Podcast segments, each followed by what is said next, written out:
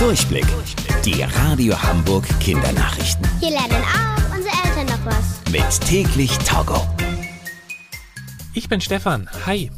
In der Stadt Nordheim in Niedersachsen sind einige Menschen so schnell gelaufen, dass sie geblitzt wurden. Seit ein paar Tagen steht in einer Straße ein neuer Blitzer, also ein Kasten, der zu schnelle Autos fotografiert.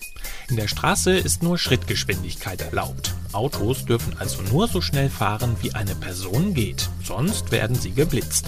Einige Fußgängerinnen haben sich aber einen Spaß erlaubt und sind immer wieder um die Wette ganz schnell auf den Blitzer zugerannt. Die Polizei hat dann nicht schlecht gestaunt, als der Blitzer innerhalb von wenigen Tagen mehr als 50 Fußgängerinnen geblitzt hat. Der schnellste von ihnen war 26 km/h schnell. Das ist ungefähr so schnell, wie wenn ihr auf dem Fahrrad ganz feste in die Pedale tretet. Eine Strafe gibt es für die zu schnellen Fußgängerinnen übrigens nicht.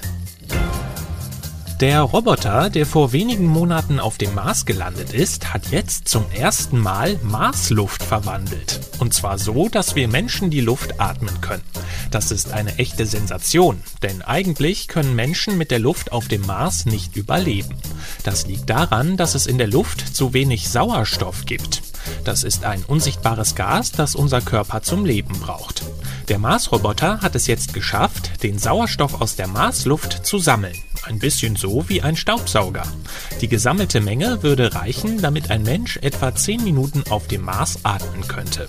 So könnte der Roboter dabei helfen, irgendwann AstronautInnen auf dem Mars mit genügend Luft zu versorgen. Die Radio Hamburg Kindernachrichten. Mit täglich Togo.